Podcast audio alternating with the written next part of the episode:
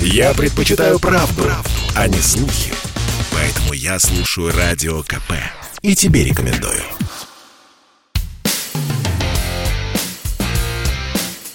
Америка по-русски.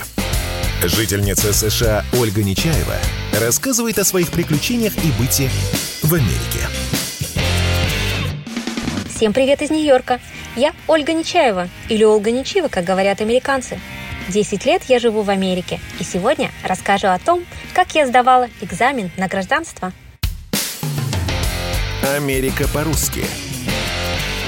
Каждый человек после пяти лет легально прожитых в США имеет право стать американцем. Мне понадобилось 10 лет. Ну, раньше просто было лень бумажки заполнять и по инстанциям бегать.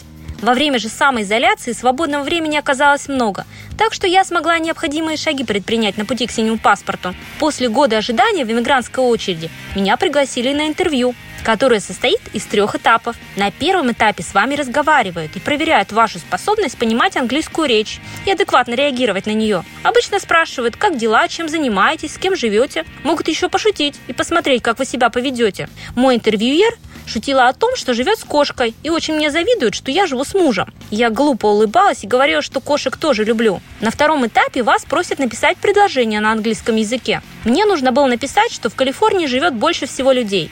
Руки в этот момент у меня тряслись от важности происходящего, так что написала я корявенько, но главное, что без ошибок. На третьем этапе проверяют ваши знания об истории страны. До интервью вам заранее дают 100 вопросов с ответами, которые нужно выучить, так что ничего неожиданного не должно произойти. Во время собеседования всего задают 10 вопросов, а правильно можно ответить только на 6. Ну тут я быстро справилась, так как научилась зубрить еще в русских школах. Вот несколько вариантов вопросов, которые вам могут задать на интервью. Назовите одно из племен коренных американцев. Чироки. Джип вам в помощь. Назовите права, которые закреплены в Декларации независимости. Три основных права – это жизнь, свобода и счастье. Когда празднуют День независимости?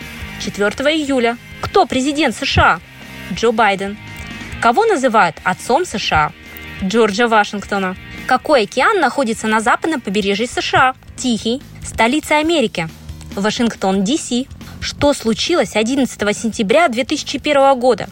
Террористы напали на страну. Назовите самые длинные реки США. Это Миссури и Миссисипи. Как называется гимн страны? Знамя, усыпанное звездами. А на сколько вопросов ответили бы вы? Америка по-русски.